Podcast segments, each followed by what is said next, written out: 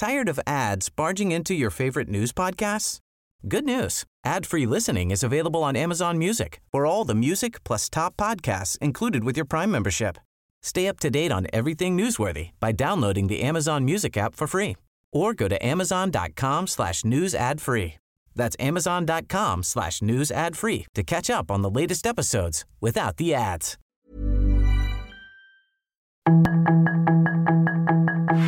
Tarde a tarde, lo que necesitas saber de forma ligera con un tono accesible. Solórzano, el referente informativo.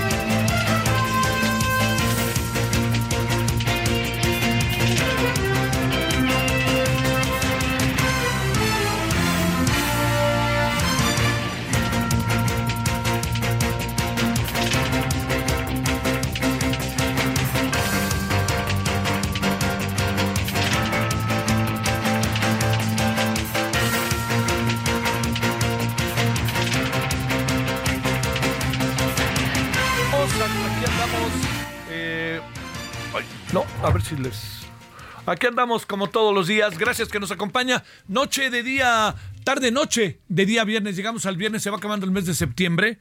Todavía el siguiente viernes estamos en septiembre, pero ahí sí, este, a ver si, si, este, con muchas de las cosas que, que ya, algo pasó. No, no, le subí, le subí, en serio, le subí varias veces y no se oía, se los juro por mi madre, bohemios. Bueno, es que no estaba escuchando en los audífonos, pero parece que el, el- el del error fui yo o alguien, pero es lo de menos. Lo que me importa es que ya estoy escuchando muy bien. Oiga, bueno, gracias que nos acompaña, perdóname con esta, eh, eh, con, con esta atribulado inicio, pero aquí andamos agradeciéndole que nos acompañe, que haya tenido hasta ahora un buen día viernes, que le pinte bien el fin de semana, que haya buenos, eh, que haya muy buenos, eh, eh, como, como, co- como haya muy buenas expectativas, ¿no? De que pase usted una, un, un buen fin de semana. Eh, ¿Qué fechas importantes vienen? Bueno, la semana que entra tenemos dos fechas importantes, ¿no? Una, la primera es el 26 de septiembre, se cumplen nueve años de la desaparición de los estu- de 43 estudiantes de la normal Isidro Burgos eh, de Ayotzinapa, en el estado de Guerrero. Y la segunda es que el 27 eh, se cumplen seis meses de que 41, eh, 41 eh, eh, migrantes eh, perdieron la vida calcinados al interior de una estación migratoria y esta estación migratoria parecía más una cárcel, ¿no? Que, que otra cosa. Bueno, eh, aquí andamos, su servidor Javier Solórzano, todas, todos quienes hacen posible la emisión. Hay muchos asuntitos así que pum, pum, ¿no? Que vale la pena tocarlos, que ya ahorita hablaremos de ellos. Eh, por ejemplo, ya es oficial, para que el señor eh, Hugo López Gatel quiere ser jefe de gobierno de la Ciudad de México. Me, me sorprende, me sorprende que no haya un proceso de autocrítica y que más bien haya una ponderación cuando hay en general muchas preguntas que creo que son genuinas y son de a de veras, ¿no? Eh, pareciera que, que, este, que haber estado en el cargo y entonces muchos eh, piensan que y con razón, no cualquiera podía estar en ese momento, ¿eh? Por favor, vamos a, poner las cosas en perspectiva. Ya hablaremos al, al, este, al detalle al rato, pero no cualquiera podía enfrentar eso. Sí estamos de acuerdo, ¿no? Enfrentar que este, la pandemia y tener la voz cantante. ¿Cuál fue, cuál es la cuestión?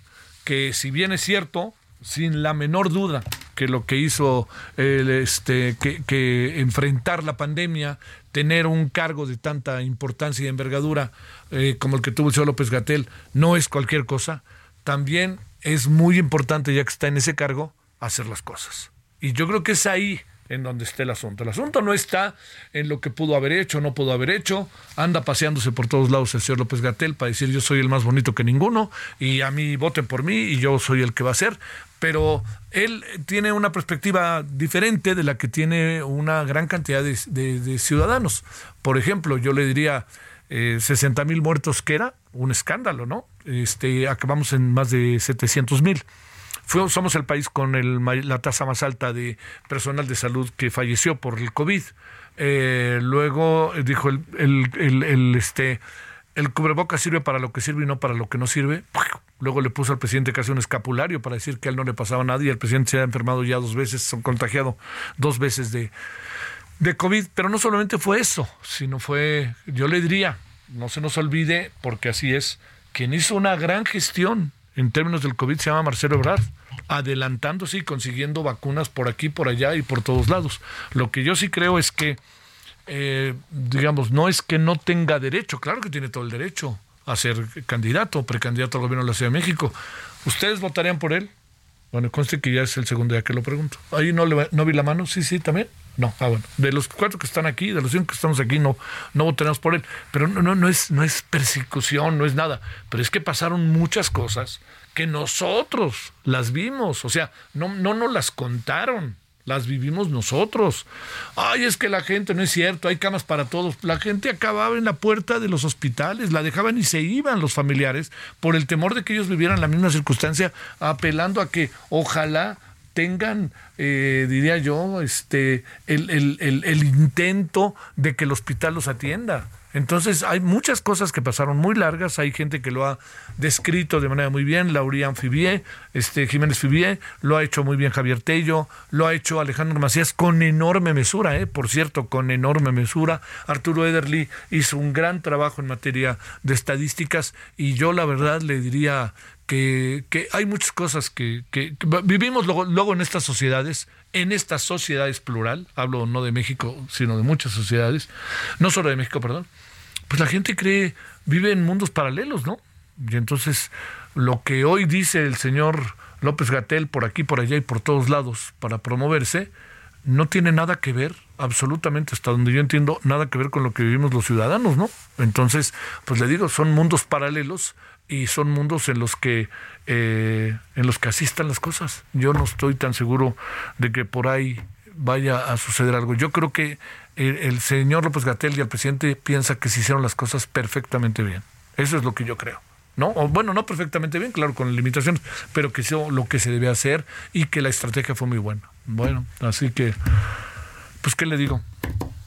Se enojan ahora hasta porque quieren comercializar las vacunas. De eso hablaremos en la noche.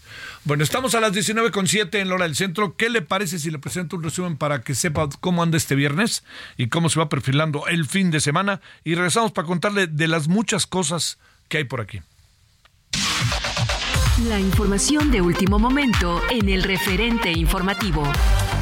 El exfiscal de Morelos, Uriel Carmona Gándara, abandonó el penal del Altiplano en el municipio de Almoloya de Juárez del Estado de México la mañana de hoy. El fiscal obtuvo su libertad luego de que un juez considerara que podía continuar con el proceso que enfrenta por tortura fuera de prisión.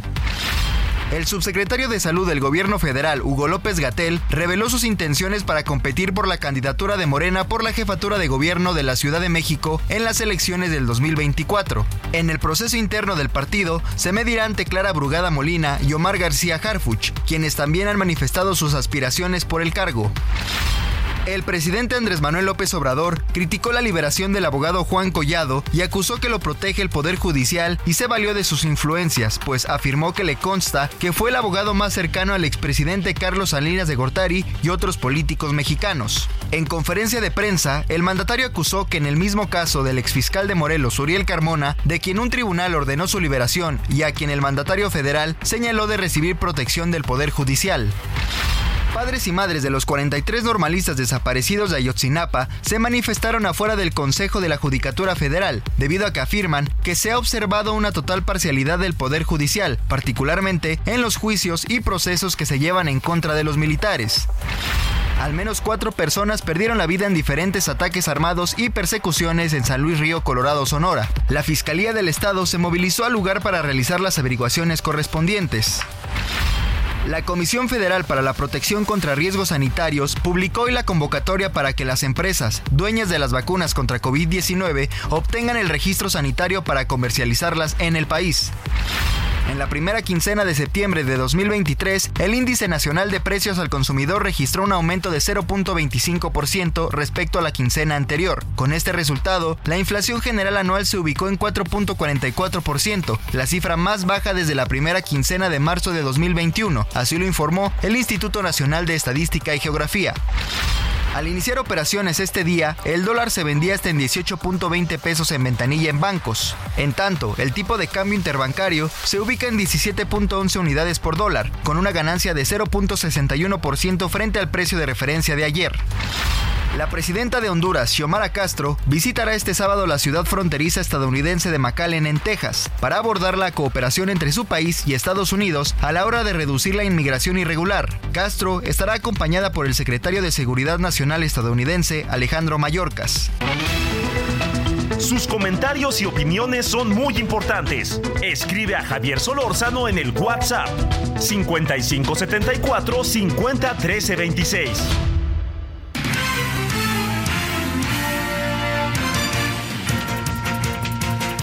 Bueno, aquí andamos entonces. Eh, ¿Cómo ve esto, esta perspectiva del fiscal y de, y de Juan Collado que han sido liberados? A ver, eh, mire, eh, todo lo que dice el presidente es cierto, pero el presidente no está descubriendo el hilo negro, pues era un abogado cercano a, es, era, es un abogado, perdóneme, cercano a Diego Fernández de Ceballos, trabajaron muchos casos juntos, ya muchos otros abogados. Es un abogado cercanísimo a Peña Nieto, eran amigos. Es un abogado cercano a Carlos Salinas, sí, era su abogado. O sea, yo lo que me pregunto es si el hecho de ser abogado de ellos es eh, comisión de delito.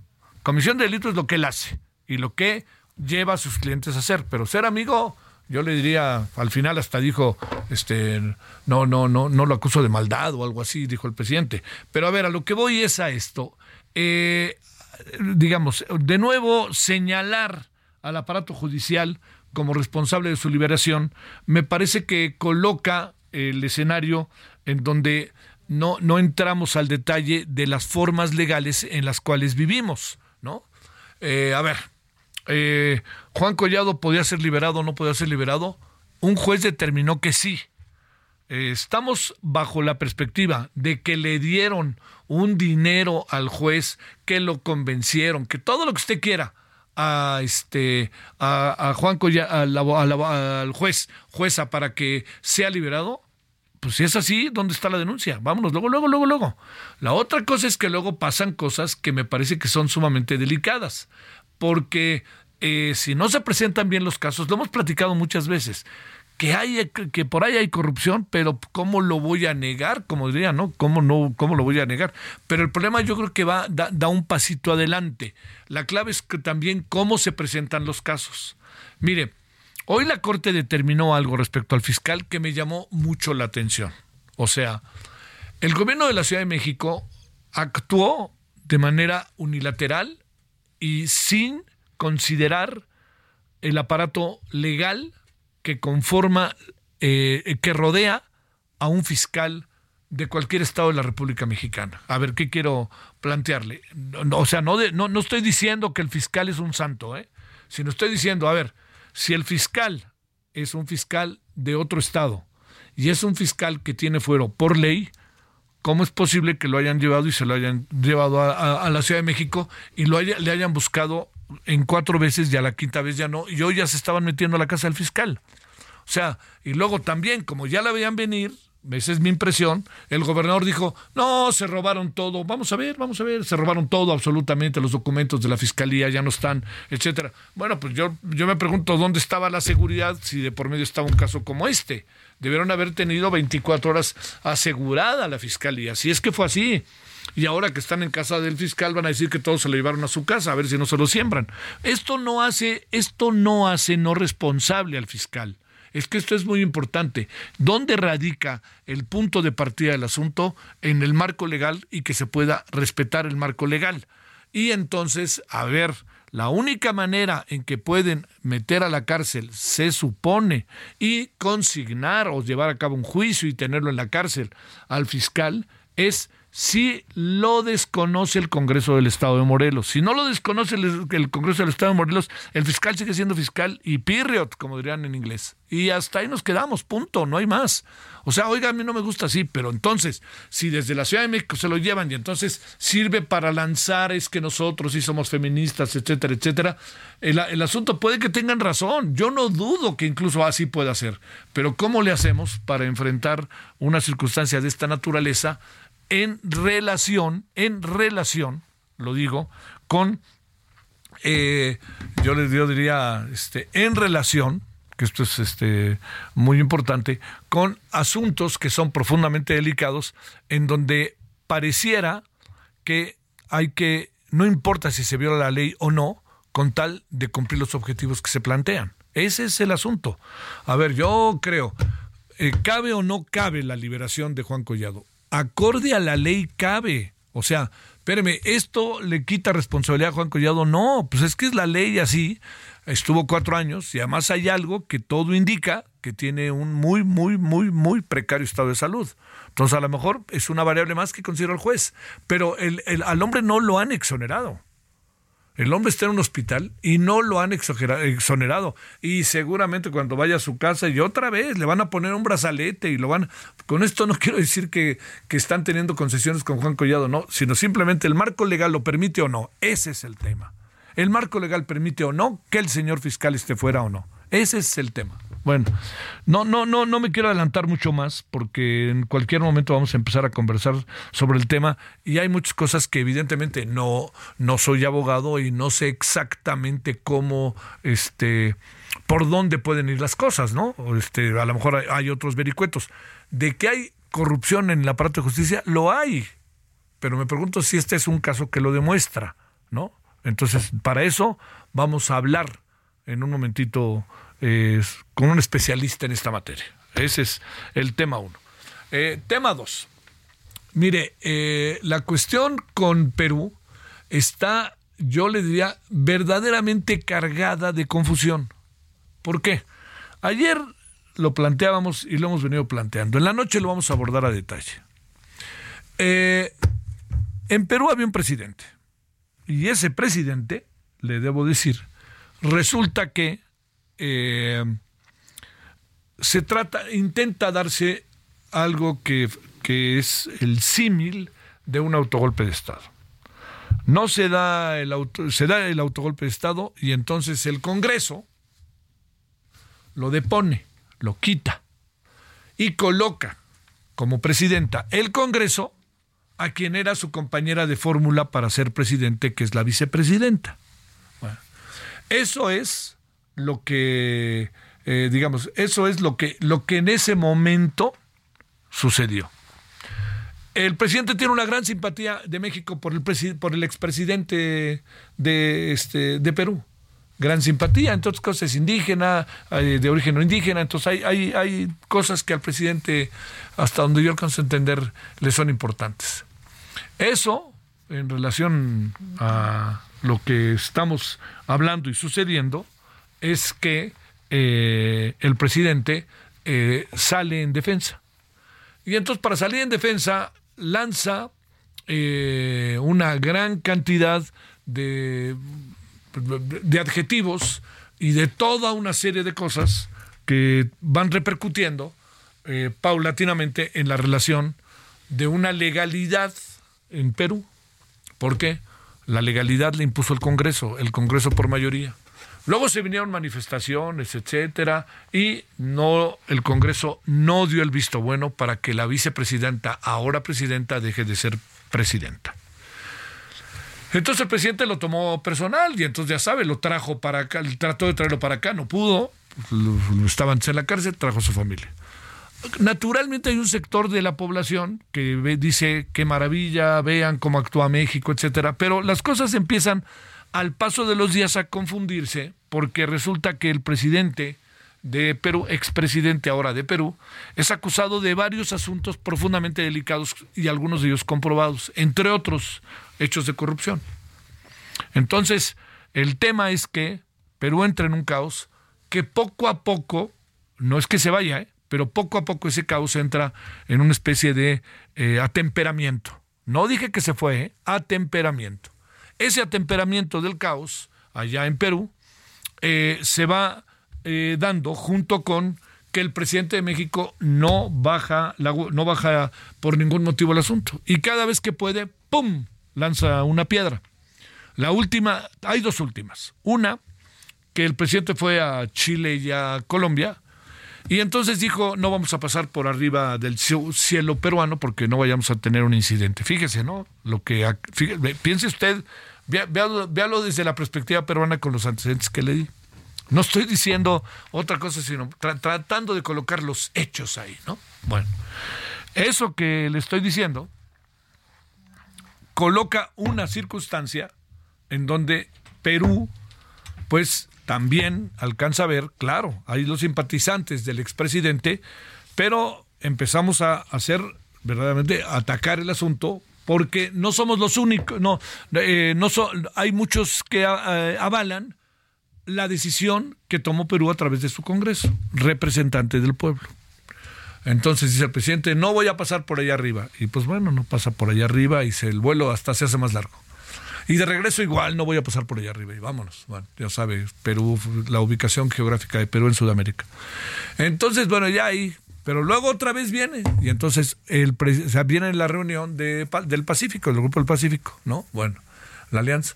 Y entonces cuando viene eso, eh, obviamente el señor Biden invita al señor López Obrador. Y el señor López Obrador dice, no voy a ir porque va a Perú. Hágame el chingado favor. Por Dios. ¿Cómo que no va? Vaya, señor, que simplemente no los voltea a ver, ya no les dio la presidencia, ¿no? Y todo eso se la dio a través de un tercero. hombre, vamos, eso es muy importante. Va a estar Japón, va a estar países de, del Pacífico de primera importancia, que conozcan su proyecto, que lo vean ahí, ¿no? Porque, a ver, le hago un paréntesis, Ucrania se molestó con México por, el, por los rusos, cuestión que a mí me parece lógico que hayan venido los rusos, pero ¿sabe también por qué se molestó Ucrania? Porque no invitaron a Ucrania al desfile, pudieron haber venido los militares y señores del, por favor, de la Cancillería donde fuera tan sencillo que era invitar a los dos, hombre. Nomás los ponen a los dos y ya uno lo colocan adelante y otro atrás, olvídense del orden alfabético. Pero bueno, no lo hicieron. El asunto termina en que el presidente dice no, como ayer me platicaba Pepe Carreño, no, nosotros no vamos a ir allá porque está Perú. Fíjese nada más qué importancia le concede el presidente a Perú, que la tiene per se, pero no por lo sucedido, porque el Congreso y la legalidad han prevalecido acorde a las leyes peruanas. Oiga, a mí no me gusta, pues no me gusta, y tú, pues allá tú que no te guste, ¿no? Bueno, cierro lo invita al señor, dice, señor Biden, venga para que vea qué estamos haciendo con la Comisión Federal de Electricidad, etcétera, etcétera.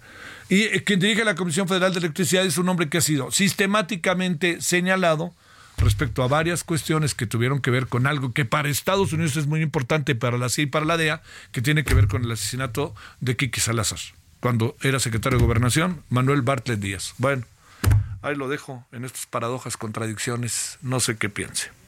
Vamos, si le parece a Morelos, ¿no?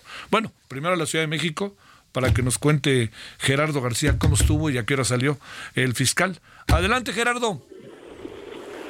Hola, ¿qué tal? Muy buenas noches.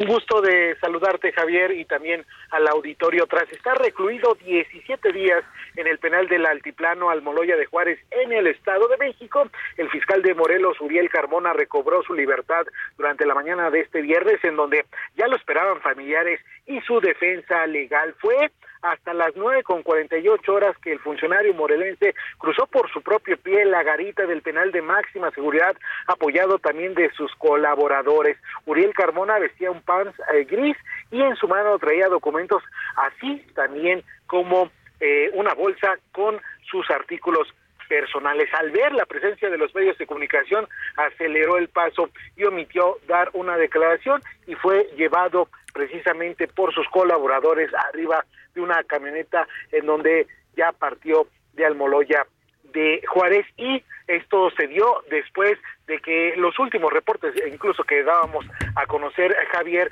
también y que eh, se dieron 19 horas después de que se emitiera ya esta resolución de este amparo que ya ordenaba su libertad. Así es como estuvo la situación en todo momento, tanto la defensa legal como sus familiares estuvieron expectantes y preocupados porque se estaba dilatando y alargando ya que se diera cumplimiento a este ordenamiento, aunque finalmente ya fue que salió y él llegó el 5 de septiembre al penal del Altiplano y ante eso pues ya va a estar llevando a cabo el proceso en libertad de cuatro imputaciones que se le hacen tres por el caso del feminicidio que todos conocemos de Ariadna Fernanda y este de tortura.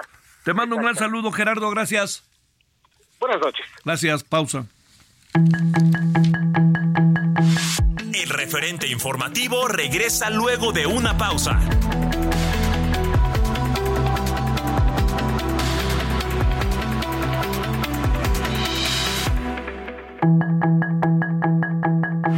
Estamos de regreso con el referente informativo.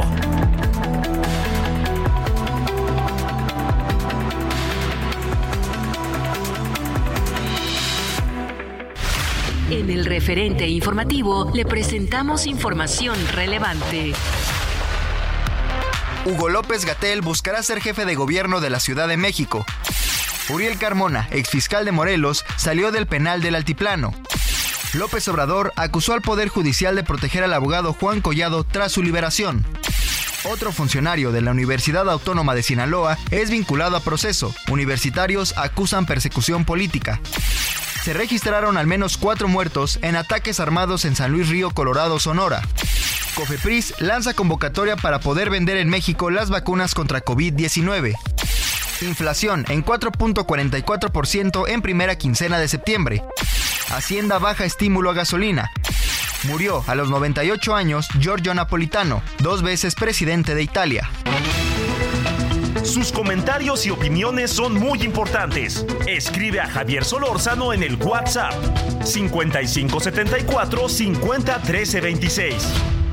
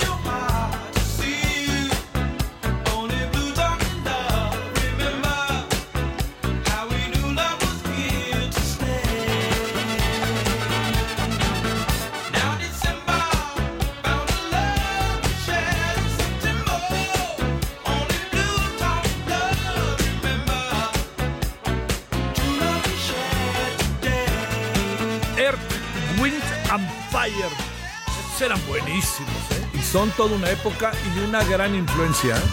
Estamos escuchando septiembre, que pues estamos en. Y bueno, estos, estos sí tuvieron que, ¿para qué quieren? 90 millones de, discos vendidos. una buena. No, estos les fue re bien.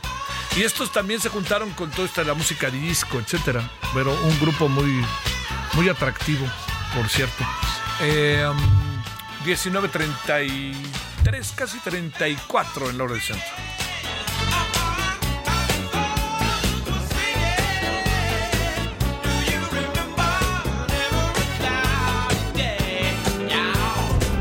Solórzano, el referente informativo.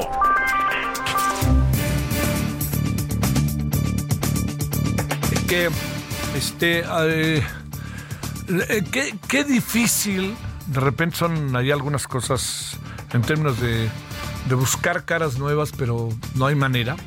Y lo digo para, pues lo digo, este, para Claudia Sheinbaum y también lo digo para Xochitl Galvez. Si usted, eh, digamos, bajo la situación en la que está Xochitl Galvez, eh, recibe un día sí y otro también, y luego acaban diciendo, ¿saben qué? Dice que tenía seis copias, no hombre, tiene todo, todo está copiado, ¿no? Y, bueno, pues habrá que ver qué dice la UNAM. Recuerde que la tesis, eh, la, Xochitl se recibió con un documento y por su experiencia laboral. La experiencia laboral es muy importante, pero el documento la puso contra las cuerdas. No hay que darle vuelta. Eh, ella ha dicho que lo volvería a hacer en términos de que si me dicen que no, yo vuelvo a hacer mi tesis y no me importa. Pero eh, la andanada en contra de ella ha sido brutal, ¿no? Y la alcanzo a no ver en todos lados. Sobre todo también, pues porque yo diría en otro tiempo, que es muy importante, perdón que, no, que, que se lo plantee como muy importante, en otro tiempo, no se nos olvide, ella, eh, digamos, este, eh, la, la, la ministra este, que ha sido acusada de plagio de licenciatura y maestría, eh, se le fueron encima, ¿no? Y ahora tratan de atemperar por lo que hizo Xochitl. Yo diría que algo que nos viene bien es separar las cosas, ¿no? A ver, ahí veremos qué hace la UNAM. Me inquieta profundamente que diga, esté amparada la ministra para que no se pueda hablar de, ella, ¿no? Y que en este sentido ella diga un poco como, este, yo, no, yo no, pues, se, cito al presidente, el que nada debe, nada teme. Pero ahí también hay algo que es importante, cómo contestar, cómo meterse en una dinámica inevitablemente de la opinión pública.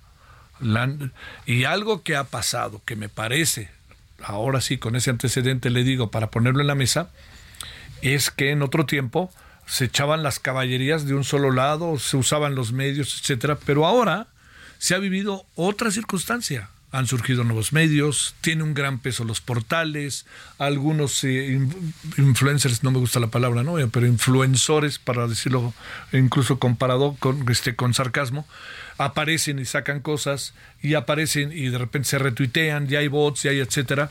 Y entonces, digamos, Xochitl no puede ni poner la cara, ¿no? Porque le dan con todo. Yo ayer citaba a Marco Levario que junto con etcétera, ayer y antier, antier lo citaba sobre todo el primer día, hizo un trabajo extraordinario respecto a la tesis de, de Xochitl Galvez, en donde evidencia una gran cantidad de asuntos. Incluso le mandó su trabajo a la rectoría de la UNAM.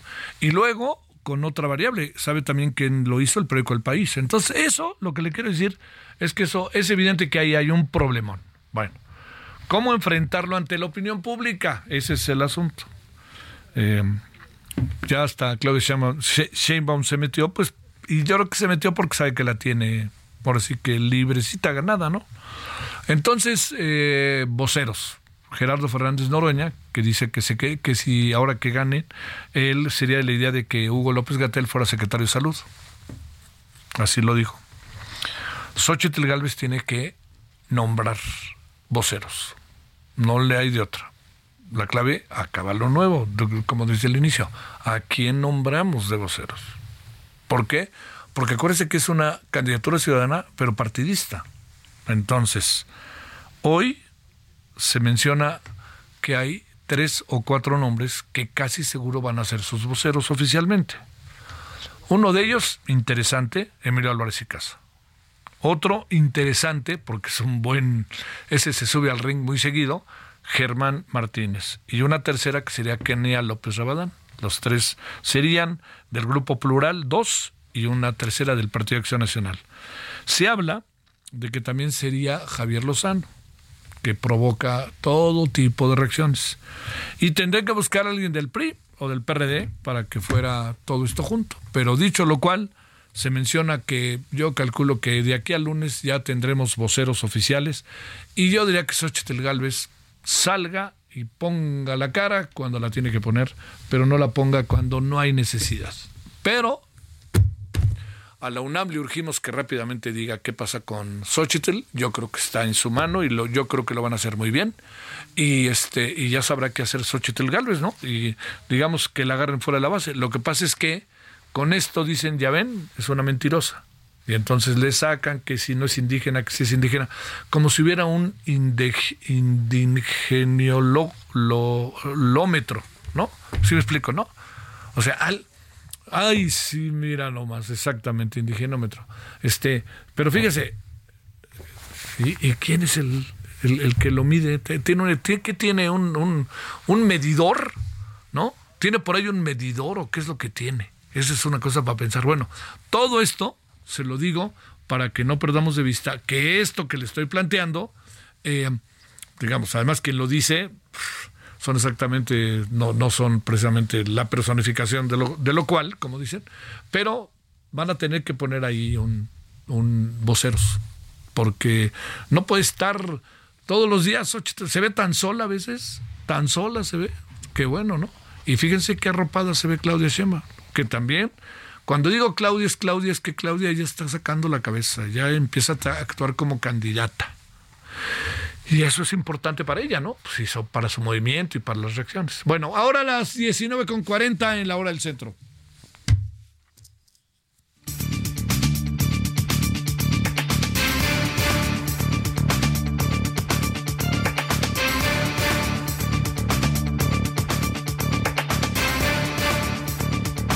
Le queremos agradecer a Tulio Salanueva Brito, abogado especialista del Colegio Nacional de Abogados. Abogado Tulio, ¿cómo has estado? Muy buenas noches.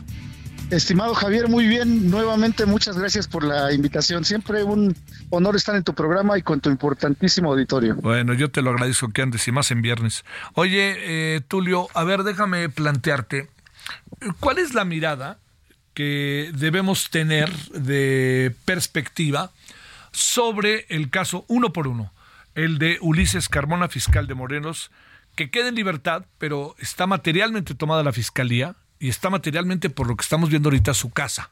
Entonces, a ver, ¿qué, qué, qué, qué es lo que tendremos? ¿Cómo, ¿Cómo vemos este asunto? Y sí quiero ser particularmente enfático, por supuesto, lo político, pero fundamentalmente lo legal. ¿En qué está metido el señor fiscal y en qué o sea, ¿hasta dónde llegan las atribuciones del gobernador, de la Fiscalía de la Ciudad de México y qué tanto las leyes están no de su lado no de su lado, sino más bien están siendo aplicadas? Pues mira, creo que queda en evidencia la ambas fiscalías, la Fiscalía de la Ciudad de México y la Fiscalía del Estado de Morelos. Se trata ni más ni menos que de una carrera de cadena de errores que ha sido evidenciada por el, por el Poder Judicial de la Federación. Déjame ponértelo un poco más claro. Los que diario estamos en la batalla jurídica, los que ejercemos el derecho en tribunales, sabemos que hay resoluciones dictadas por jueces de primera instancia, en este caso el obsequio de órdenes de aprehensión por parte de los juzgados correspondientes, que pueden ser revisadas por un juzgado federal a través de recursos, el juicio de amparo, por ejemplo, y en estos casos, cuando un juez de distrito, como es el caso, cuando un tribunal colegiado, cuando un juzgado federal ponen en evidencia la actuación de una fiscalía, pues no hay otra opción más que se aplique el derecho en los términos en que se dicta esa nueva resolución. Aquí desafortunadamente hay cuatro, cuatro resoluciones que han sido revocadas una tras otras, en las que se ha otorgado el amparo al quejoso, en este caso al fiscal. Y repito, no queda más que en evidencia, desafortunadamente, la mala técnica, la mala interpretación del derecho que ha hecho desafortunadamente ambas fiscalías. Creo que es lamentable, es una cadena de errores, insisto, que desafortunadamente trastoca el ámbito jurídico y como lo dijiste en un principio, pues se vuelve un elemento político que tampoco le ha salido al gobierno. Eh, digamos, la, la liberación del fiscal del estado de Morelos eh, está en el marco de la ley o como dijo ya en la mañana el presidente, ahí están los jueces, etcétera, todo, toda la letanía que sistemáticamente se llevan los jueces por parte del presidente. No, por supuesto, ni más ni menos que se trata estrictamente de resoluciones jurisdiccionales. Creo que un tribunal en algún caso podría interpretar mal la ley, podría actuar al margen de la ley, eso puede suceder, pero que cuatro resoluciones sean en el mismo sentido por diferentes órganos jurisdiccionales, pues eso no deja más que en evidencia una mala técnica jurídica y de, investigación por parte de las fiscalías y no se puede ocultar, insisto, con un discurso político. Insisto, quienes diario estamos eh, peleando en tribunales asuntos en favor de nuestros clientes, sabemos que una resolución puede no ser favorable, pero cuando un juzgado superior otorga la protección constitucional, pues evidentemente hubo una falla jurisdiccional. Yo de ninguna manera pienso que se trate de una actuación eh, parcial por parte de los jueces federales, sino de la eh, aplicación del derecho estrictamente, estimado Javier. Híjole, qué bueno que lo dices, porque, este, ¿sabes qué? Porque, porque estamos en esa disyuntiva y sí creo que en muchas ocasiones la forma en que se presentan los casos es donde uno dice de qué se trata. Bueno, a ver, ahí mismo, hoy la Corte declaró que no se puede acusar al fiscal porque tiene fuero. De esto... Es correcto. a ver, ahí te pregunto, abogado Tulio, te pregunto, cuando te digo esto es... Eh, es una chicanada o va a pasar algo ahí va a echar otra vez a andar al presidente y a todo esto para buscarlo? ¿Pueden volver a detener alguna cuestión de esta naturaleza? No, mira, habría que ir antecedentes históricos muy remotos. El fuero constitucional es una protección que se otorga a los funcionarios para que tengan seguridad en el desempeño de sus encargos, precisamente para que no se les acuse de determinados ilícitos y sean sujetos a proceso, porque eso eh, no protegería su encargo. En este caso particular es exactamente lo que está diciendo el juez de distrito a través de su sentencia de amparo. Si un funcionario tiene esa protección constitucional, tiene ese fuero, de ninguna manera puede ser sujeto a un proceso, sin menoscabo de que en su momento pueda analizarse eh, la ilicitud de alguna conducta, pero tenemos que respetar las formas, tenemos que respetar el Estado de Derecho y cuando eso no se hace, pues sucede lo que estamos viendo en este momento. Cuatro procesos que han sido echados para atrás porque no se ha interpretado correctamente la ley. A ver, un asunto más sobre el fiscal. Eh, solamente te pregunto, abogado, ¿él puede ser destituido si lo decide el Congreso o renuncia? No, bueno, pueden suceder eh, una cadena de actos, pero efectivamente hay cargos eh, públicos que son irrenunciables. En el caso de el procurador, solamente puede ser removido por una falta grave que sea debidamente acreditada en el Congreso, de tal manera que aun y cuando la ley prevé específicamente los supuestos en que esto puede suceder, pues se vuelve inevitablemente también una cuestión política al ser analizada por el Congreso estatal, de tal suerte que no tenemos más que esperar la aplicación de la ley y solo en este caso pues podemos determinar si se actuó o no conforme a derecho. Hasta el momento, estimado Javier, hay cuatro resoluciones que amparan al quejoso, al fiscal, y por lo tanto no podemos decir que haya una actuación cuando menos pulcra por parte de las fiscalías correspondientes. Bueno, a ver, y una última eh, sobre este caso. Esto quiere decir que si el fiscal, no lo van a dejar, pero si el fiscal quisiera, mañana mismo o esta noche podría entrar a su oficina y seguir trabajando como fiscal del Estado de Morelos. Bueno, no hay impedimento en este momento para que esto suceda sin embargo, evidentemente, con todas las circunstancias que ha relatado la toma de la fiscalía, eh, incluso creo que alguno de sus domicilios se encuentra vigilado, pues evidentemente ello no va a suceder. Sin embargo, déjame decirte que el fiscal ha hecho una defensa pulcra de su interés jurídico y por lo tanto también tiene a su mano los medios de defensa correspondientes. Hay que estar a la expectativa de cómo los va a ejercer y por supuesto cómo interprete eh, el órgano jurisdiccional el derecho que haga valer en su momento. Bueno, este, pero digamos, sí, en sentido estricto, no habría impedimento, de no ser el impedimento de seguridad y todas las cosas que están pasando, para que lo hiciera, este, para que pudiera ahorita mismo entrar a su oficina y seguir llevando los casos. En sentido estricto no hay impedimento legal, estimado Javier. Ok, punto y seguido.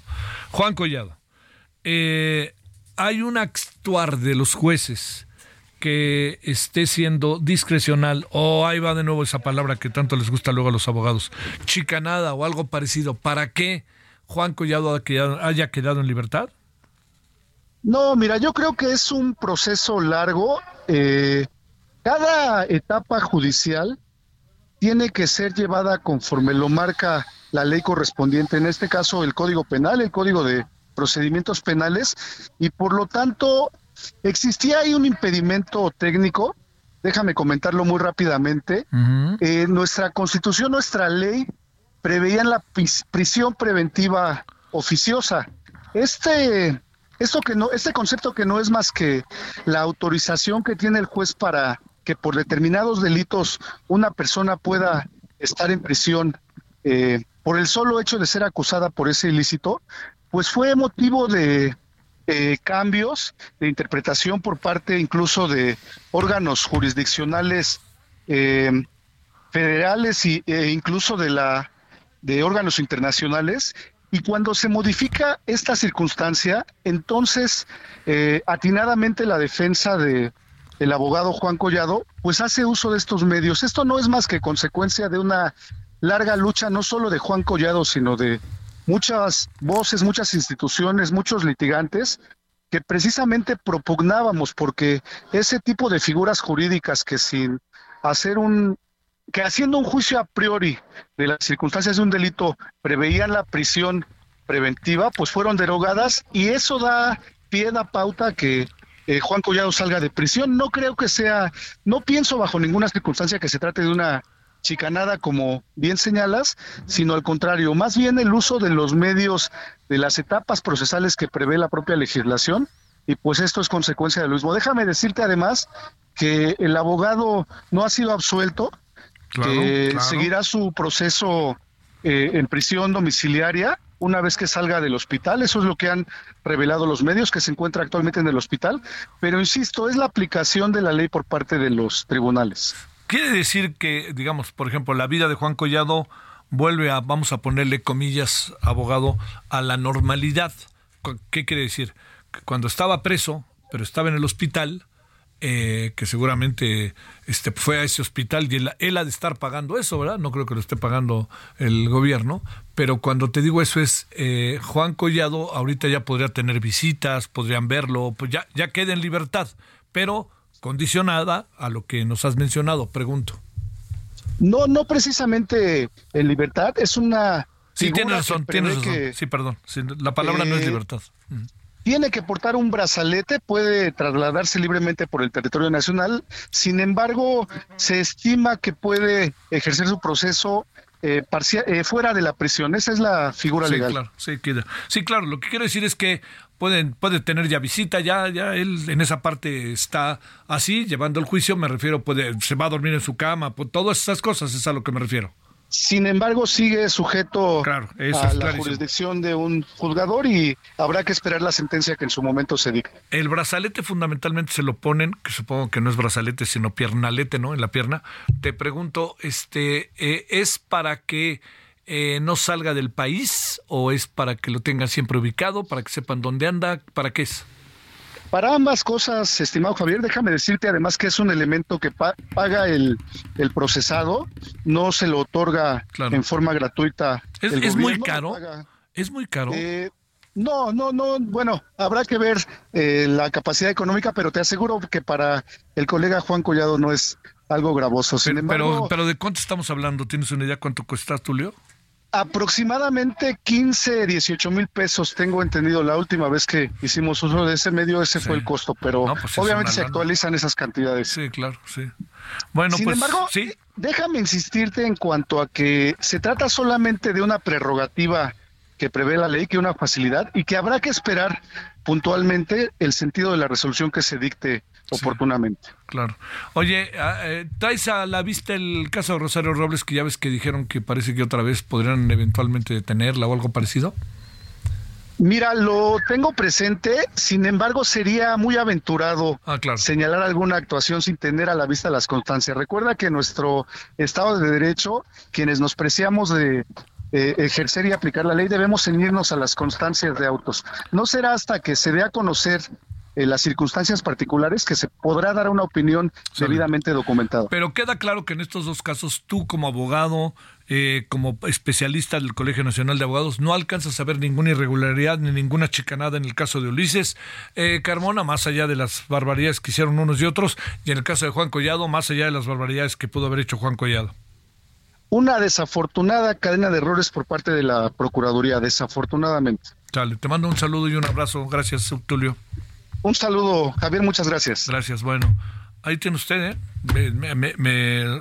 O sea, a ver, es que es muy importante que dejemos claramente establecido que ninguno de los dos esté exonerado como tal.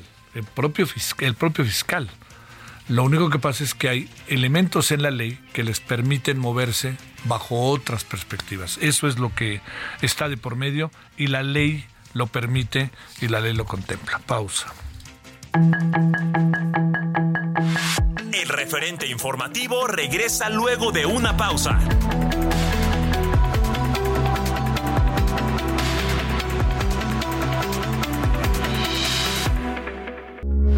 Heraldo Radio, con la H que sí suena y ahora también se escucha. Ryan Reynolds here from Mint Mobile. With the price of just about everything going up during inflation, we thought we'd bring our prices down. So to help us, we brought in a reverse auctioneer, which is apparently a thing. Mint Mobile unlimited premium wireless. Have to get 30, 30, bit to get 30, bit to get 20, 20, 20, bit to get 20, 20, bit to get 15, 15, 15, 15 just 15 bucks a month. So, Give it a try at mintmobile.com/switch. slash $45 up front for 3 months plus taxes and fees. Promo for new customers for limited time. Unlimited more than 40 gigabytes per month slows. Full terms at mintmobile.com.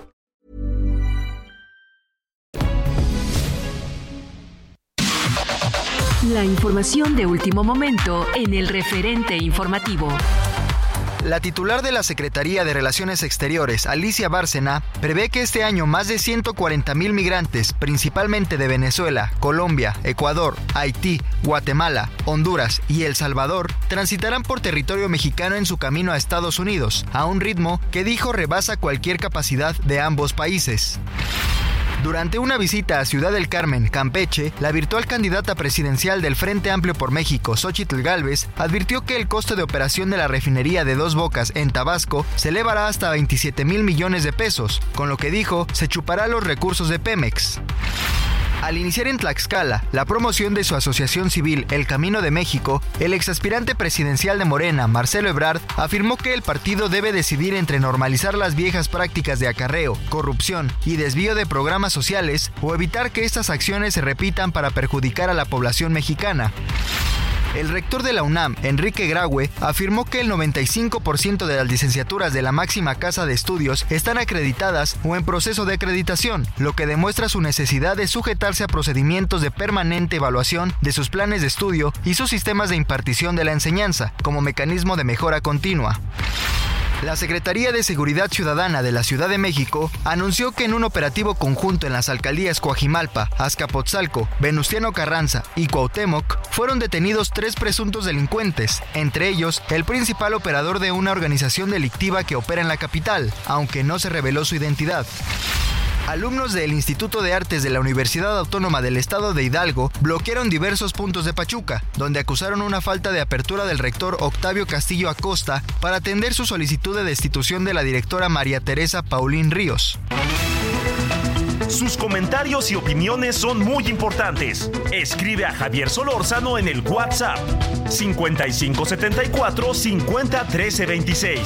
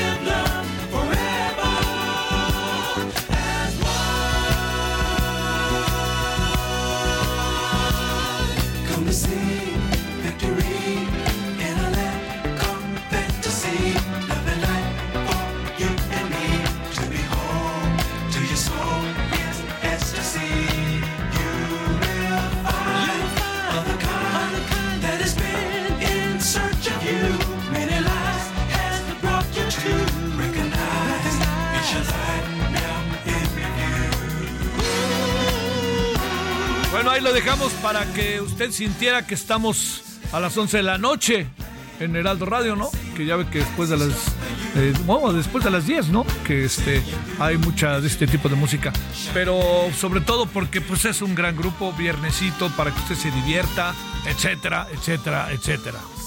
Erwin and Fire.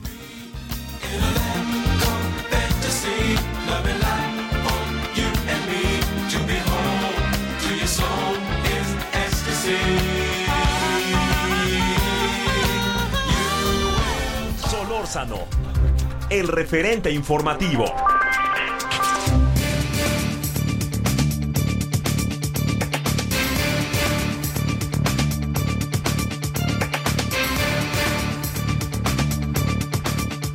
Eh, por cierto, eh, se solicitó que se suspendiera todo lo que tenía que ver con el caso de eh, del 27 de marzo, que como usted recordará fue cuando lamentablemente murieron 40, 40, 41 migrantes calcinados en una cárcel a la que le llamaban estación migratoria. Bueno, se rechaza cerrar la acusación contra Francisco Garduño por el incendio que dejó 40 muertos. O sea que el asunto sigue, no más faltaba que se, que se, se cerrara, ¿eh? la verdad, digo, que, que se explique todo a detalle. Parece que no ha pasado nada, eso es lo peor de las cosas. Bueno, vámonos ahora a las 20 con 6 en la hora del centro, estamos en Heraldo Radio y bueno, le quiero, este, hay un tema ahí que está entre nosotros siempre y que hoy lo volvió a poner la ministra Norma Piña en la mesa. Gracias al doctor Ricardo Vázquez Contreras, abogado constitucionalista. Bueno, ¿cómo estás, abogado? Muy bien, estimado don Javier Solórzano, un placer saludarle a usted y a su gentil auditorio. Gracias, gracias, doctor. A ver, ¿qué piensas de que, em, bueno, de qué hacer ante la afirmación que está muy claramente establecida, de que México está lejos de erradicar las detenciones arbitrarias y nuevamente este eh, asunto de la prisión preventiva oficiosa?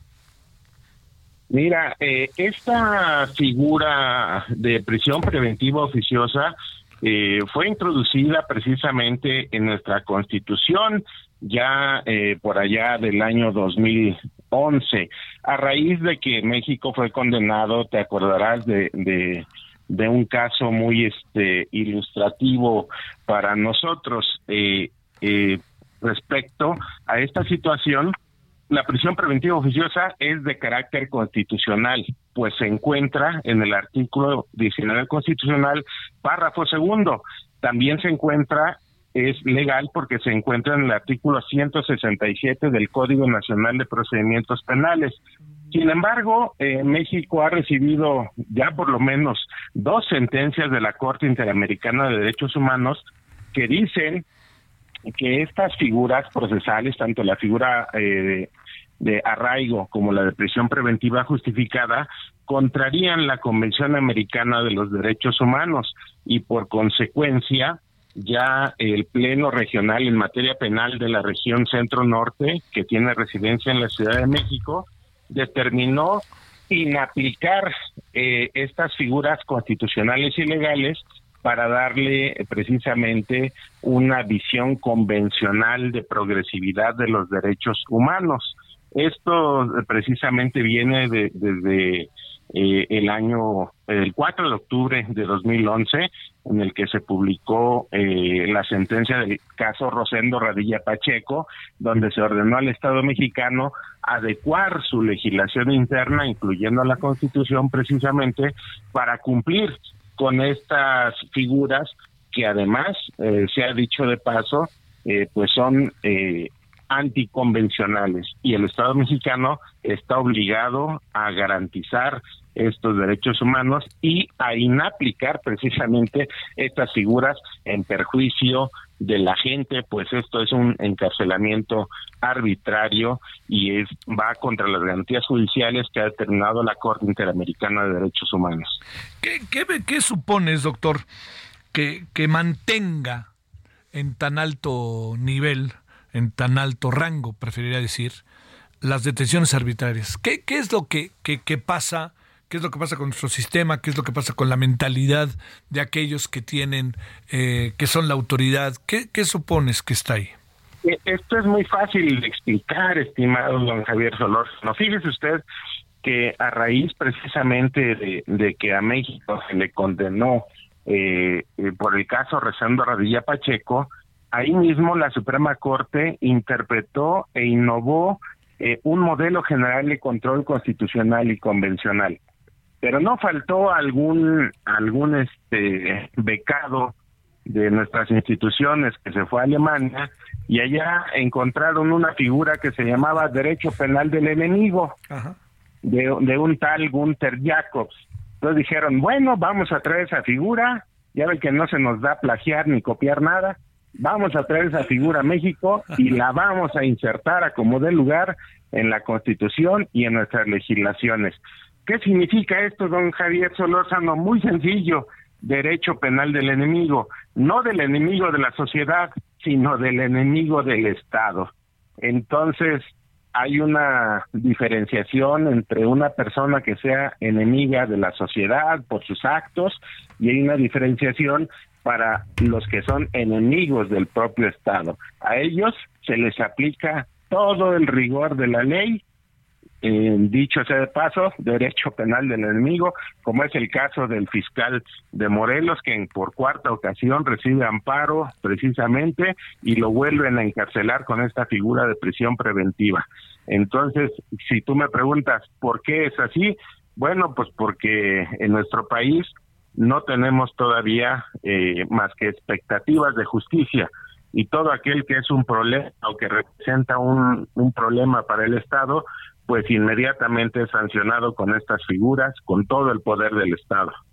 Oye, este, ¿y ves por dónde? Porque es, es un asunto integral, ¿no? Que requeriría, eh, doctor, eh, pues este, casi que sí entiendo que la reforma de las leyes, ¿no? Pero una mentalidad distinta, un aprendizaje distinto de aquellos que instrumentan la, la, la, la ley, ¿no? E, es muy importante las sentencias que ha recibido el Estado mexicano en estas circunstancias, pues ordena no solamente, eh, como el caso Zompatle Tecpile, el caso García Rodríguez de muy reciente, sentencias en contra del Estado mexicano, ordenan también, entre otras cosas, que eh, las, las investigaciones sean profesionales, que los peritos, que los ministerios públicos sean profesionalizados, que, que vean esta perspectiva progresiva de los derechos humanos. Sin embargo, pues la gran mayoría de, estos eh, integrantes proviene del sistema anterior, estimado Javier. Entonces es muy difícil. Por ahí dicen que, que, un gato no aprende maroma nueva. Entonces es muy difícil que una persona que viene del sistema mixto penal inquisitorio eh, de la noche a la mañana y mágicamente cambie su psique y su manera de actuar. Eh, estamos en el camino, pero el camino se ve muy lejano aún, estimado Javier. Oye, este, a ver, eh, digamos, eh, el, asunto adquiere una gravedad por la, digamos, por, por, lo, por todo lo que tiene que ver con que también hay una corriente de opinión que quiere que haya detenciones eh, así sin ton son o algo parecido o, qué alcanza a saber en cuanto a una tendencia dentro de las distintas fuerzas, incluso de las propias eh, aparatos de justicia, pero también desde las fuerzas políticas. Sí, yo, creo que eh, el poder a veces pervierte. Yo creo que todavía nuestros órganos de justicia, todavía los servidores públicos, eh, pueden caer en esa amenaza de sentir el poder y de sentir que ellos pueden realizar determinados actos que vayan en contra precisamente de los derechos humanos y la progresividad de los mismos sobre nosotros los, los gobernados, de los justiciables. Sin embargo, eh, creo lo que veo aquí, estimado Javier, es netamente una circunstancia política. Eh, hay muchas maneras de, explicarlo este, desde, desde el contexto de, dejar eh, que el Estado permita que exista una entropía, es decir, que exista una causa social que le dé miedo a la sociedad y después llegue el Estado y le diga yo soy tu salvador, pero te voy a acotar y a restringir tus derechos humanos. Es decir, eso es un acontecimiento perverso que, que versa precisamente desde las trincheras que eh, vislumbraba Michel Foucault en, en, toda su, su actuación. Sí, sí, sí. Oye, este, ¿así seguiremos o qué va a pasar? Eh, es muy probable que así eh, se siga actualmente como se encuentran las circunstancias, aunque debo decirte que ya en el Poder Judicial de la Federación ya empiezan a tomar conciencia de que no se puede llevar a cabo estos actos arbitrarios en contra de la dignidad de las personas. Recordar que los derechos humanos versan sobre la dignidad de las personas. Ah. Es decir, deben de tener garantías judiciales, deben de tener certeza y legalidad jurídica y no deben de, tener en contra de ellos precisamente medidas eh, cautelares que contravengan estos derechos y estos principios. Eh, yo sí veo que, que todavía vamos a tener muchos problemas, pero afortunadamente con un buen abogado, estimado don Javier, que pues eh, sepa acudir ante el juez de control y, e inmediatamente ante el juez de distrito, pues yo creo que se van a empezar a revertir todas estas imputaciones eh, que se hacen sobre la libertad. ¿Está podrido el sistema judicial mexicano, abogado? Eh, híjole, sí, sí, sí se encuentra en una fase en la que necesitamos reforzar, readecuar y restringir eh, todo este tipo de, de actuaciones. Eh, claro, no son todos, también sería injusto que yo te diga que son todos, pero sí una inmensa mayoría que todavía no entiende los límites y las potestades que tienen antes de invadir la dignidad de las personas. Entonces, si tú me, me preguntas eso, digamos que del 51% yo te diría que sí. Sí, sí, sí. Te mando un gran saludo, doctor Ricardo Vázquez Contreras. Gracias que estuviste con nosotros, abogado constitucionalista. A la orden. Gracias, muy buenas noches, buen viernes. Bueno, vámonos a las 20 con 17 en la hora del centro. A Oaxaca. No importa, no importa.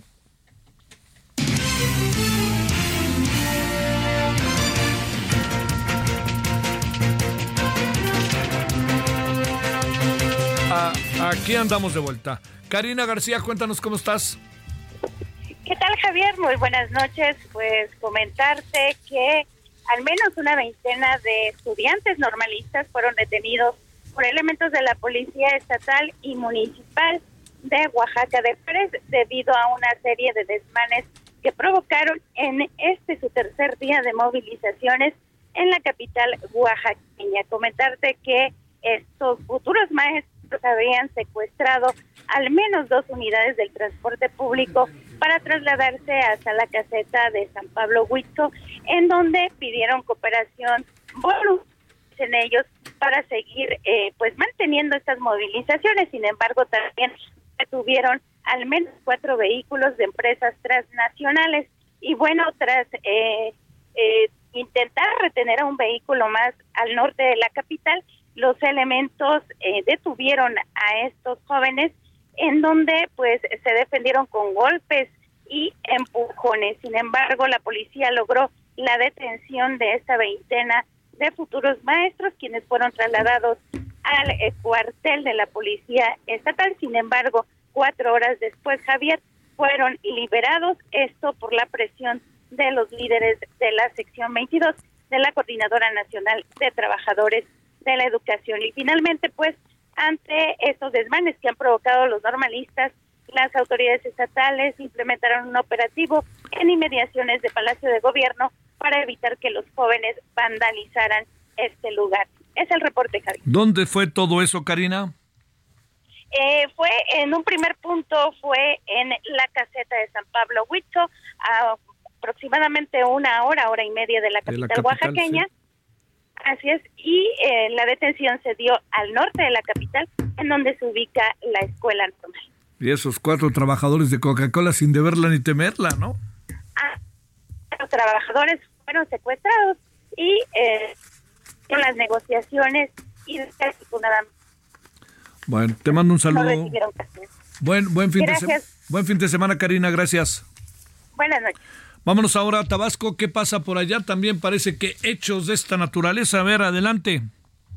Así es, muy buenas noches, Javier. Aquí en Tabasco, precisamente en el municipio de Cárdenas, se vivió una jornada sumamente violenta y es que durante la misma mañana de este viernes, decenas de hombres armados comenzaron a quemar vehículos en las entradas y salidas del municipio de Cárdenas. Se registró el incendio de un tráiler en la carretera que va de Cárdenas a Comalcalco. Otro tráiler fue quemado en eh, la carretera que va de Cárdenas a Villahermosa, que es una vía federal sumamente importante porque conecta el estado de Tabasco con Veracruz. Y pues bueno, pues esto generó un intenso caos vial, generó incertidumbre y pánico por parte eh, de las personas que viajaban por la vía y también a lo largo de la tarde se registraron también este eh, la quema de otros vehículos. Y de hecho pues bueno la situación escaló a tal grado que algunas escuelas eh, optaron por suspender clases. Fue que el caso del colegio de bachilleres de Tabasco planteles de Cárdenas suspendieron clases. La Universidad Popular de la Chontalpa también allá mismo en el municipio de Cárdenas optó por suspender clases y las autoridades desplegaron un gran operativo para tratar de recuperar la seguridad en el municipio de Cárdenas sin embargo, pues bueno, pues además, aunado de los bloqueos del que, de la quema de vehículos, también se registraron actos de rapiña. Y es que un vehículo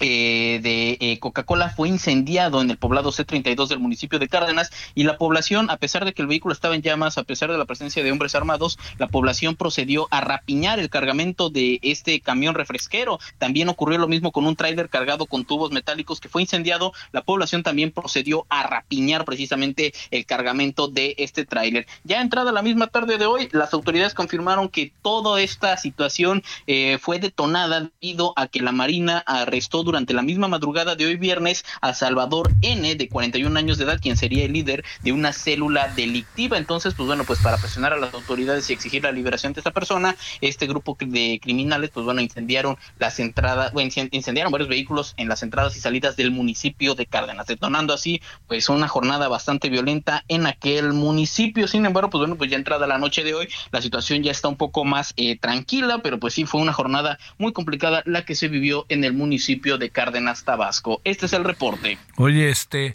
pues ahora sí que le cayó al Edén, ¿no?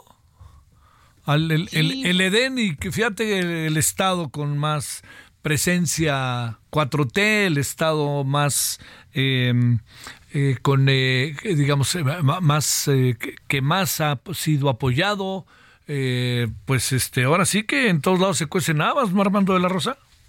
Sí, efectivamente, pues este el municipio de Cárdenas, pues obviamente eh, nos pega muy duro a todo el estado de Tabasco, no solamente eh, por el tema de la violencia, sino porque Cárdenas es un punto estratégico. Cárdenas está cerca de la frontera de entre Tabasco y Chiapas, o sea, uno puede salir del municipio de Cárdenas hacia Chiapas, uno puede también salir del, del municipio de Cárdenas hacia Veracruz, hacia el centro del país, y también el municipio de Cárdenas tiene salida hacia Comalcalco y Paraíso, que es donde se ubica la refinería, y fue en uno de estos puntos, en la salida de Cárdenas, Cárdenas a Comalcalco, donde se registró la quema del tráiler que cargaba tubos metálicos y que después fue rapiñado. Entonces, el hecho de que haya habido violencia hoy en Cárdenas, pues llama la atención, pero pega mucho al tema de eh, la vialidad, ¿no? Que le pega mucho a las personas que van a Veracruz, a los trailers que cruzan nuestro estado y que pues todos los vehículos que quieran llegar a la península de Yucatán, pues es casi casi un punto obligado pasar por el municipio de Cárdenas para poder llegar, ya que pues bueno, pues es una interconexión importante entre Veracruz y Tabasco y pues obviamente eh, lo que se vivió hoy en aquel municipio, pues obviamente llamó mucho la atención por todas las vertientes, por el tráfico, por el tema de la industria, por el tema de la violencia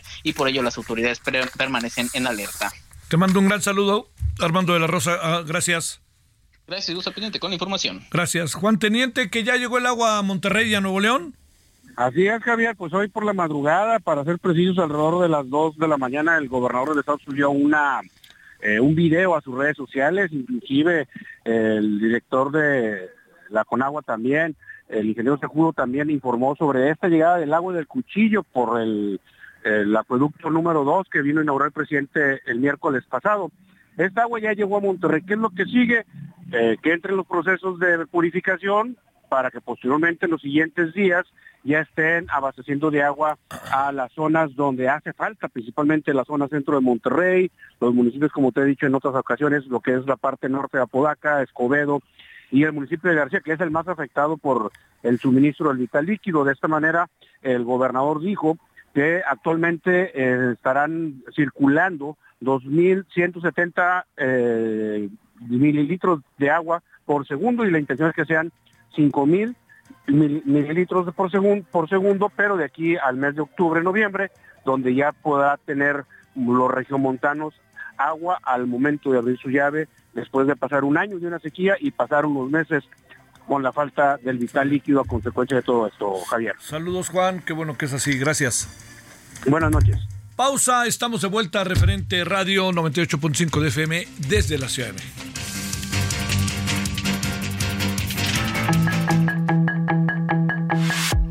Referente informativo regresa luego de una pausa.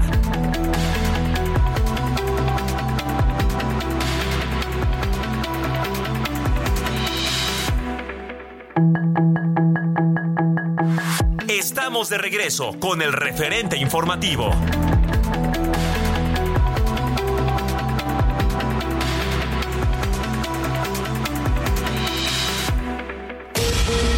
La vicepresidenta de Estados Unidos, Kamala Harris, anunció este viernes la creación de la primera oficina del gobierno federal dedicada a combatir la violencia por armas de fuego, que cobra la vida de 120 personas al día en la Unión Americana. La Oficina de Aduanas y Protección Fronteriza de Estados Unidos informó que durante agosto se realizaron 232.972 detenciones de migrantes irregulares a lo largo de la frontera con México, lo que representa un aumento del 27% frente a las 183.494 registradas en julio.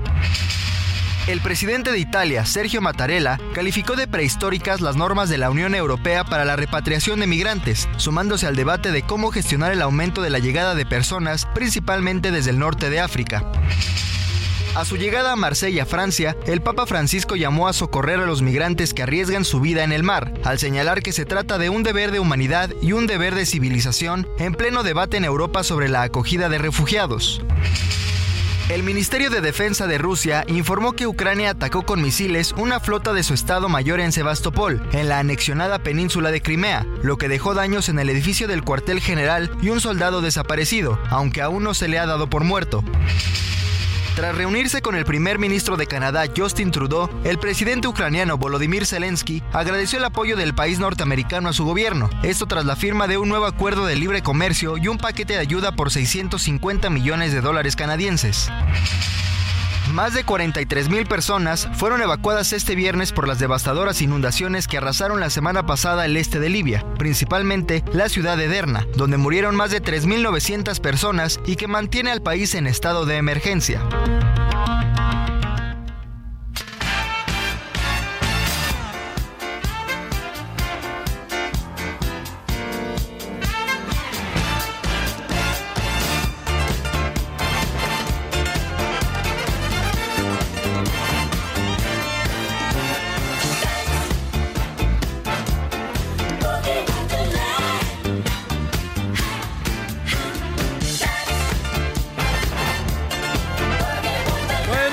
Eh, hoy en viernes echando por delante a Edwin and Fire, Boogie Wonderland. Y este grupazo, ¿no? Para viernes en la noche, no creo que esté nada mal. Y este, más, este, si usted va a Los Ángeles, California, ¿no? Y ahorita le contaré por qué.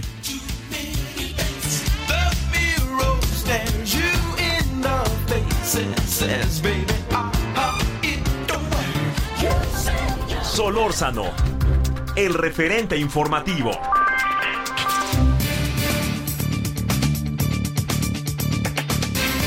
Le agradecemos a Miguel Torruco, secretario de Turismo, que esté con usted y con nosotros. Secretario Miguel, mucho gusto que estás con nosotros. Muy buenas noches. Querido Javier, me da mucho gusto saludarte y además siempre seré Miguel para ti. Eh, lo de secretario se acaba siempre eh, en un tiempo. Oye, estaba a nada, querido Miguel, de ponerte a los Beatles, pero me aguanté. Dije, no le voy a dar gusto de todo, tampoco se puede, ¿no? Pero pues este para la siguiente o ya va a ser la última ¿Qué te pasa? no, hombre, tienes que venir aquí al estudio, ¿no? Un día estaría padrísimo una noche. Sale. Con mucho gusto y porque hay muy buenas noticias. Qué bueno. Y ahí vamos trabajando. A ver, vamos a entrar por el primero. ¿Cómo estás? ¿Cómo va el turismo? ¿Dónde andas? ¿Qué andas haciendo, Miguel Torruco? Bueno, en primer lugar, pues estamos muy contentos porque la actividad turística ha venido tomando su rumbo, ha venido superando inclusive datos que eh, eh, ayer fueron historia y que ahora ya son pues nuevos datos eh, para bien de la actividad. Ejemplo, al cierre del 2018, a donde se mide la potencialidad turística de una nación, es desde el aspecto económico. Estábamos en el lugar número 17 en captación de divisas al cierre del 2018. Hoy estamos en la novena posición. El año pasado captamos 28 mil 16 millones de dólares, 14% más que en el 2014. En inversión extranjera, eh, el año pasado cerramos con 4 mil 250 millones de dólares, 245% más que en el 2019, cifra histórica y lo más importante, que la Organización Mundial de Turismo hace dos días dio a conocer la cifra de que por primera vez México se, eh, se ubica en la sexta potencia mundial en materia de inversión extranjera turística directa. Así que, pues muy contentos, hemos construido en lo que va de la administración 75 mil nuevos cuartos de hotel, desde el 2019 se iniciaron las construcciones de los nuevos productos turísticos que van a evitar la pérdida de posicionamiento que se venía registrando en los 12 últimos años.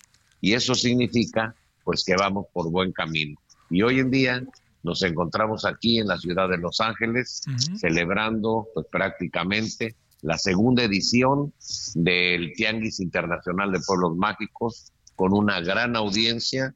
Tenemos 142 pueblos mágicos de 177 que hay. Hay 26 estados representados, más de mil citas de negocio, compradores más de 230, expositores tenemos 759 y sobre todo mesas de negocio 64 y visitantes, observadores y especialistas que quieren ver cómo andan las inversiones y hacia dónde canalizarse, 103 personas. Así que, pues este Tianguis de Pueblos Mágicos llegó para quedarse. La primera edición tuvimos mucho éxito allá en Barcelona, España, pero este Tianguis, pues qué mejor que en Los Ángeles, que es una ciudad que depende del estado más importante de turismo emisor, emisor hacia nuestro país. Así que, y aquí ha tenido pues gran aceptación porque hay cuatro millones doscientos mil mexicanos, es la segunda ciudad con más mexicanos seguida de la Ciudad de México. Oye, este Miguel, eh, ¿qué, qué, qué te plantean o qué te preguntan cuando se habla de los pueblos mágicos? a partir de dos variables. La primera, pues obviamente los hispanos, los mexicanos en Estados Unidos, los que traen sus raíces, pero digamos, ¿qué, es lo que les llama la atención de este México de pueblos mágicos? Que es muy distinto que pensar este México del destino, ¿no? De sol, playa, arena, ¿no? Bueno, lo primero que están muy agradecidos, muy sorprendidos porque es la primera vez que se lleva una fiesta con esta eh, intensidad, con esta magnitud. Imagínate en un gran centro de convenciones tener 142 pueblos con gastronomía, muestra gastronómica, muestra artesanal, de promoción, mesas de negocio, folclor. Ayer en la apertura invité a Lorenzo Negrete, el nieto de Jorge Negrete, que canta igualito, causó sensación, ya tuvo varias solicitudes para seguir en otros eventos a futuro. Oye, Miguel, este, eh, ¿cómo va el turismo de nuestro país? Hay, eh, digamos, con estos números de afuera son, este, pues la verdad que sí lo digo, ¿no? Alentadores. Pero ¿cómo va esta parte que tiene que ver acá en lo interno? Andamos eh, aprovechando cualquier fin de semana, cualquier puente, cualquier. Ahí viene ya la época de fin de año. Ahí, ¿cuál es la perspectiva que alcanzas a ver? El turismo interno es lo más importante que tenemos para fortalecer la actividad turística del país. Eh, estamos hablando de 157 mil millones de dólares, que son la derrama del gran potencial de más de 260 millones de viajes alrededor del país de nacionales, que representan el 82% del total de lo que es la gran derrama turística de nuestro país.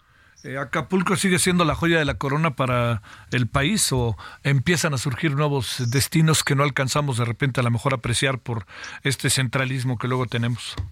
Bueno, eh, para empezar, cuando eh, llegamos a partir de el, diciembre del 2018, pues nos encontramos de que el 92,5% del total del turismo que visitaba nuestro país, solamente se concentraba en seis plazas, Mira. que son Cancún, Ciudad de México, que la convertimos en ciudad turística, eh, luego Los Cabos, Puerto Vallarta, eh, Guadalajara y Monterrey.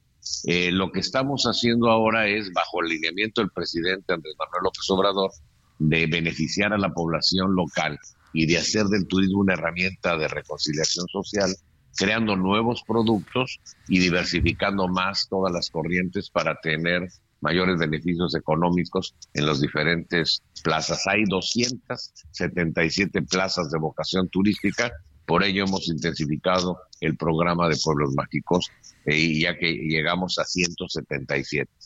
¿Qué se viene para el Día de Muertos y para el Gran Premio?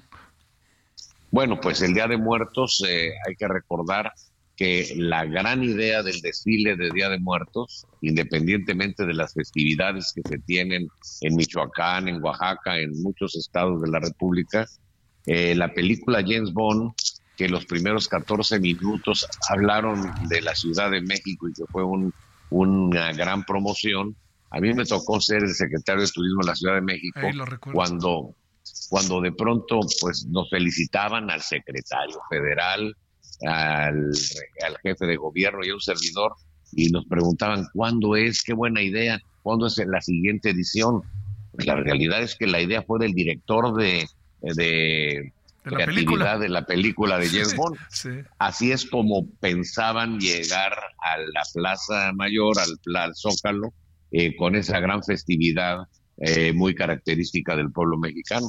Entonces decidimos llevarla a cabo eh, se logró el primer desfile en el 2016 y ahora es un desfile que pues atrae a más de un millón y medio de turistas, una gran derrama económica, por eso decidimos separarla de la Fórmula 1 porque la Fórmula 1 se fuese aparte. Y que también, por cierto, recordarás que cuando eh, eliminamos subsidios para Soleil, Circus Soleil, que para el abierto de tenis, de golf, Fórmula 1, pues hubo una lluvia de críticas diciendo que íbamos a destrozar todo. Al contrario, ya la Fórmula 1 se firmó hasta el 2025. Eh, el sector privado está para que el sector oficial facilite y no obstaculice. Y para ello, pues el sector privado invierte y tiene las utilidades. Ya ese vicio eh, de eh, si pierdo, dame dinero. Y si pierdo, pierde el Estado y el pueblo. Y si gano, pues yo me enriquezco más. Ese concepto llegó a su fin. Ahora, en la iniciativa privada, pues inicia con una serie de acciones y un ejemplo muy claro te lo doy. Eh, cuando llegaron a pedirme el dinero para, como acostumbraban, para subsidiar parte del abierto de tenis de Acapulco, pues yo les dije, les dije, ¿saben qué? Ya se acabó esa función, ya eh, por ahí no hay ni dinero ni autorización, pero sí hay ganas de hacer las cosas. ¿Cómo? Pues a donde se hace el, abierto de tenis era un estadio muy antiguo, eh, de dos mil gentes, aplaudían y se movía el estadio. Y invité yo a los inversionistas, al dueño de Mundo Imperial, al gobernador del estado de Guerrero, al secretario de Turismo, eh, de en esa época eh, que estaban al inicio de la administración, y pues se hizo la, la promoción para el momento a la inversión con facilitación Federación Estado Municipio se creó en la gran arena de tenis con más de 13 mil eh, sillones y ahora es un estadio de primer mundo y ahora sí le dije yo a los organizadores, ahí tienen para que sigan invirtiendo y puedan hacer eh, más eventos a más alto nivel y aportar más a la economía y al beneficio de la población local. Ese es el modelo. Sí, sí, además este lo de Acapulco es cierto, Miguel, es una maravilla ese estadio. Oye, a ver, eh, una gran cantidad de, visitantes tenemos con el Gran Premio, con el Día de Muertos y con el tenis, ¿verdad? O sea, digamos, eh, la, Ciudad de México sí se trastoca realmente con, particularmente con estas dos actividades de muertos y con el Gran Premio, ¿no? Todos los hoteles de la zona se llenan, etcétera, ¿no? Así es. Eh, lo que es las festividades Día de Muertos, tan solo en la Ciudad de México, representa más de 13 mil millones de pesos. Mira, Y otra cantidad superior eh, que por quinto año consecutivo ha tenido el premio mundial de la mejor organización de Fórmula 1, pues seguirá siendo modelo. Eh, lo ha reconocido, pues desde luego hasta las autoridades inglesas eh, premiaron no solamente la Fórmula 1, sino a México a través de la Fórmula 1 como el suceso deportivo más importante del año. Eso fue hace dos años. Así que pues seguimos con este tipo de promociones, vienen nuevos productos que pues van a impactar al consumidor. Aquí es algo muy importante que quiero señalar. Nos tocó la época más difícil eh, desde la Segunda Guerra Mundial, a mí en lo particular en materia turística y a todo el mundo, con la pandemia. Sin embargo, el presidente eh, dio algunos lineamientos que también fueron criticadas, pero posteriormente dieron resultado. Y el mundo cayó con la pandemia eh, 76%. Las 20 potencias que compiten con México desde la óptica económica cayeron 86 y México fue el país que menos resintió, aunque reconozco que hubo eh, pues eh, sufrimiento de muchas empresas, cayó 47%, por eso fuimos el primer país en levantar. La no restricción de vuelos internacionales, el haber tenido el recurso para apartar la vacunación eh, de las cinco farmacéuticas para cuando en México nosotros, porque te incluyo, porque estudiamos juntos, así que no te me puedes quedar ahora de más jovencito, cuando nosotros ya teníamos las dos vacunas, acuérdate que en países europeos como España o otros países no tenían ni la primera. Tampoco hubo endeudamiento y no cancelamos el tianguis turístico. Fuimos el único país del mundo que innovó con el tianguis digital, que tuvimos la presencia de 61 naciones. Realizamos Zooms, videos para motivacionales, eh, subliminales para nuestros principales mercados emisores, que son Estados Unidos y Canadá, y eh, sirvió para que eh, fuera la política turística mejor implementada. Así lo reconoció el secretario general de la Organización Mundial de Turismo, Surapo Lolikasvili, vino a México y le hizo al presidente un reconocimiento por las políticas que ordenó el presidente a su gabinete que implementáramos durante la pandemia. Así que, pues eso nos dio a la vez un nuevo nicho de mercado que no venían eh, con los 54 mil millones de pesos que había de presupuesto para la Secretaría de Turismo del 2012 al 2018 no venía ese segmento, por eso estábamos en el lejano lugar número 17 en divisas y en el lugar 40 en gasto per cápita. Experimentamos un nuevo nicho de mercado de un mayor poder adquisitivo, que es lo que ha hecho que haya pues obviamente mayor cantidad de divisas para beneficio de la balanza turística nacional. Qué bien. ¿Cuánto eh, cuánto dura el, el este allá eh, la reunión en, el, en Los Ángeles de Pueblos Mágicos, esta tianguis abierto internacional, ¿eh? Desde hoy que se abrieron las puertas, anoche fue la inauguración en la noche, hoy se abrió en la mañana y cerraremos la clausura para el domingo, abierto de 9 de la mañana a 6 de la tarde, en donde viene además el público en general, que daremos las cifras ya exactas eh, para el cierre del día domingo. Oye, cuenta este, dónde se lleva a cabo, ¿eh?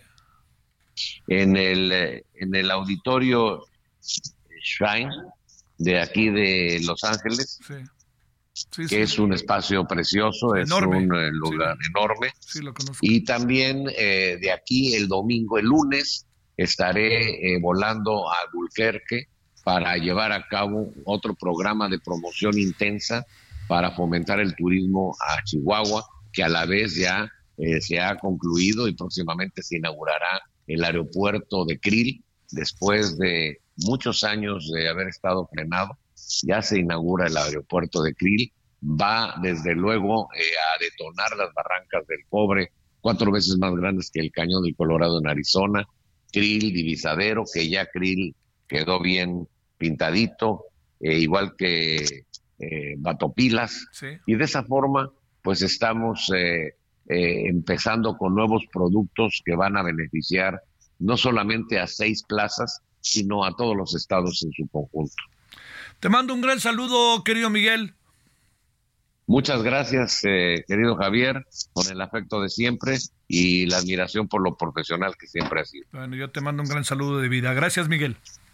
Y gracias por los acordeones que me pasabas, que pues, logré pasar dos, tres materias. No, no, no vayan a pensar muy mal de ti, que eso no es cierto. Gracias. Que no, no, te estoy vacilando. Que te vaya Un abrazo. Hasta luego. Hasta gracias. luego. Miguel Torruco, titular de la Secretaría de Turismo. Sí, fuimos mucho tiempo compañeros de la escuela, de la, prim- de la secundaria, de la prepa, y hasta jugamos fútbol. Él luego ya no se dedicó tanto a jugar fútbol, yo sí. Pero fíjese que lo dejé de ver y luego lo volví a ver, como pasa. ¿Y en qué cree que estaba? En turismo. Este es un hombre de cabo a rabo de turismo. Escuela de turismo, estudió turismo, desarrolló el turismo. Y sí creo, la verdad se lo digo que es un apasionado de este tema. Y sí creo, la verdad lo digo por conocimiento de causa, que le sabe. No es ningún improvisado en esa área. Siempre estado. Ese es su área. Bueno, 20 con 50 en la hora del centro. Solórzano, el referente informativo. Los deportes con Edgar Valero, porque el deporte en serio es cosa de expertos.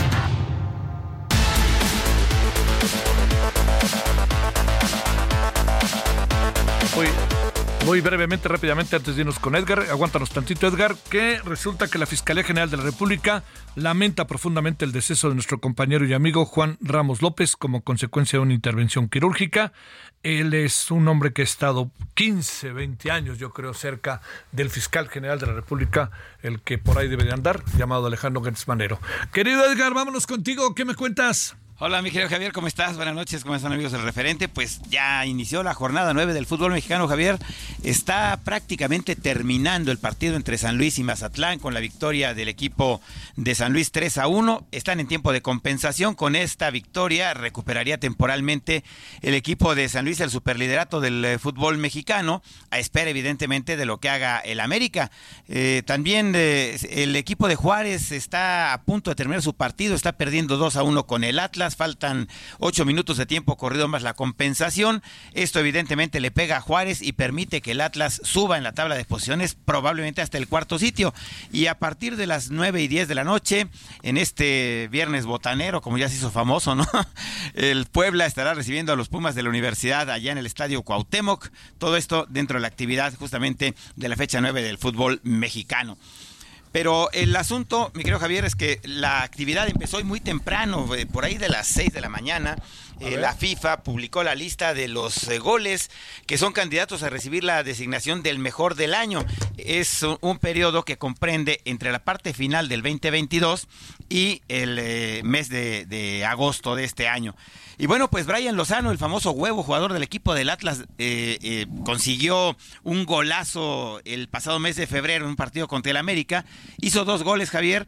El segundo es un balón que recibe retrasado desde el fondo del de, el corredor del área por el lado izquierdo y lo prende, pega un fogonazo, vuela el balón, entra al eh, pues pegadito, ¿no? Al travesaño más que a otro lugar.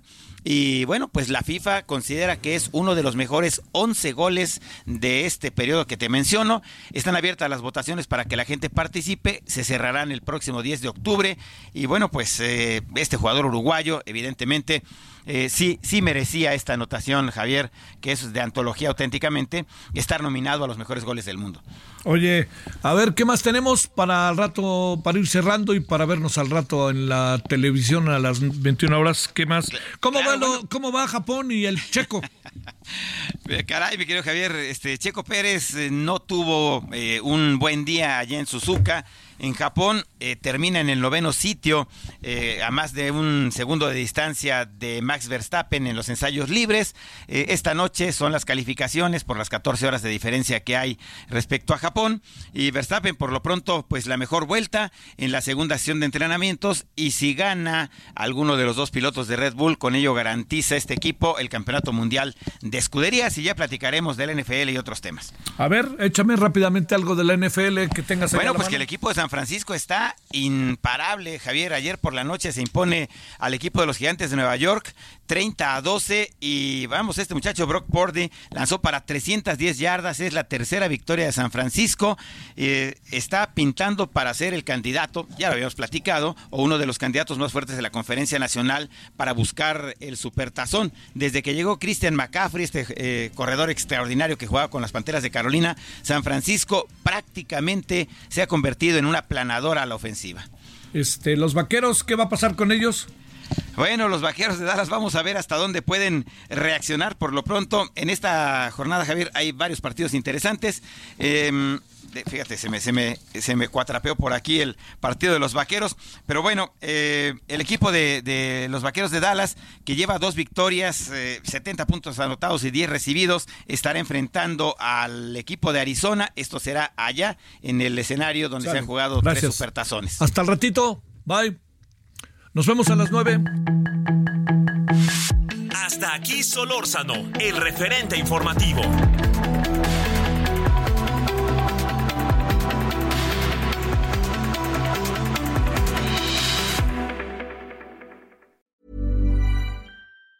Tired of ads barging into your favorite news podcasts? Good news. Ad-free listening is available on Amazon Music for all the music plus top podcasts included with your Prime membership. Stay up to date on everything newsworthy by downloading the Amazon Music app for free or go to amazon.com slash news ad free. That's amazon.com slash news ad free to catch up on the latest episodes without the ads.